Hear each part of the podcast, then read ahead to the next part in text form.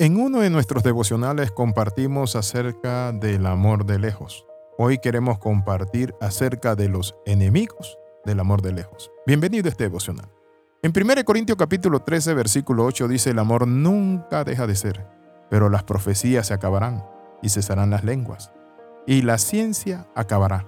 Pero la esencia misma de Dios es amor. La Biblia dice Dios es amor. Por eso es que el amor es eterno, porque la fe es un vehículo que usamos para conectarnos con Dios, pero cuando estemos en el cielo no la vamos a necesitar. Cuando hablamos del amor de lejos, mucha gente dice que el amor de lejos es una tontera, es una cosa para viejos. No lo sabemos. Dependerán de ustedes que la relación no se enfríe, pero sí quiero compartirle esto. De que el amor de lejos es funcional, es funcional. ¿Por qué hablamos de que el amor es funcional? Porque el amor necesita ingredientes esenciales para que se mantenga y se sostenga. Uno es comunicación, dos es propósito, tres es determinación y cuatro es conectarse con la esencia del amor que es Dios. El amor de lejos es tan impredecible como el amor convencional. Lo cierto es que todo puede estar perfecto en un día y al otro terminarse. Una nueva persona puede aparecer aquí o en China, incluso estando ambos en el mismo sitio, en la misma hora y en el mismo lugar.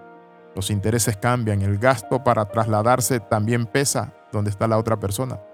La novedad se termina, hasta la belleza cansa, como decía nuestro príncipe, el poeta Rabón. Si no quieres que esto pase, te invitamos a que junto en este devocional conozcamos cuáles son los principales enemigos del amor y cómo podemos combatirlo. El primer enemigo del amor de lejos es la desconfianza. Una de las cosas que nosotros tenemos que cuidarnos es de no desconfiar. Si no crees en el amor de lejos, y solo te metiste en una relación de pareja a distancia para que te endulcen el oído o para dejar de ser aquella persona que no tiene a nadie, entonces mejor evita lastimar a una persona y la pérdida también de tu tiempo. El segundo enemigo es la falta de comunicación. Muy enamorada puede estar la pareja, pero si pocos se comunican, no hablan, no dan señal de vida, ¿saben? Se va muriendo el amor, porque eso produce cierta desconfianza, miedo, pero también alejamiento. Tampoco se trata de que a diario se conecten por video dos horas, pero siempre que puedan háganlo. Una llamada, un mensaje, una videoconferencia, algo muy lindo, un poema. En tercer lugar, el tercer enemigo son las sospechas, celos e imaginación. Cuando estamos de lejos entran las sospechas. De todo sospechamos, pero también los celos hacen su trabajo cuando usamos la imaginación. ¿Y qué estará haciendo? ¿Con quién irá? ¿Y si me está jugando la vuelta? Los celos sí pueden aparecer, pero es mejor que se mantengan en silencio el mayor tiempo posible, porque son una de las cosas que más dañan la relación. Muchas de las ocasiones de esos celos pueden no tener fundamento, ser suposiciones, delirios tuyos que te hacen concluir una realidad que solo existe en tu cabeza. Hay otro enemigo, ¿y saben cuál es? Es idealizar. Cuando nosotros idealizamos a una persona, sentimos que es la perfecta que le hemos encontrado, que es el amor más grande. No, todas las personas tienen áreas negativas y cuando idealizamos nos chocamos con una pared de frente. Todo al principio de una relación a distancia tiende a idealizarse. Se dice que el periodo de enamoramiento dura de 6 a 12 meses.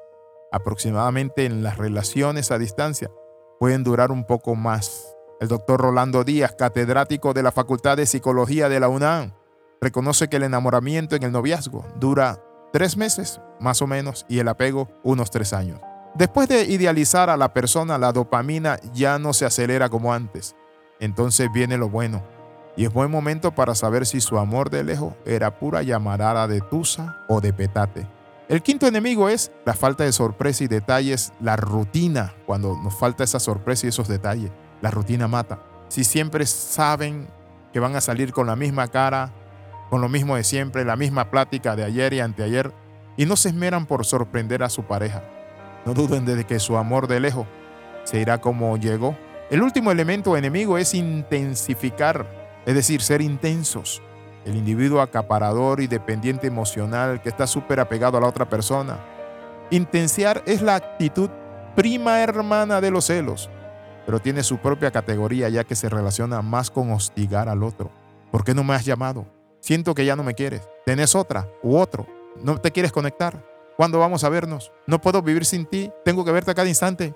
Por favor, ¿por qué te pierdes? ¿Por qué esto? Entonces es normal que la distancia te haga sentir inseguro o un poquito de miedo a que se termine ese amor de lejos que te hace sentir tan bien. Pero dale tiempo, crezca maduramente. El amor es como una planta que va creciendo y luego que crece, florece y luego da fruto y el fruto tenemos que esperar que madure.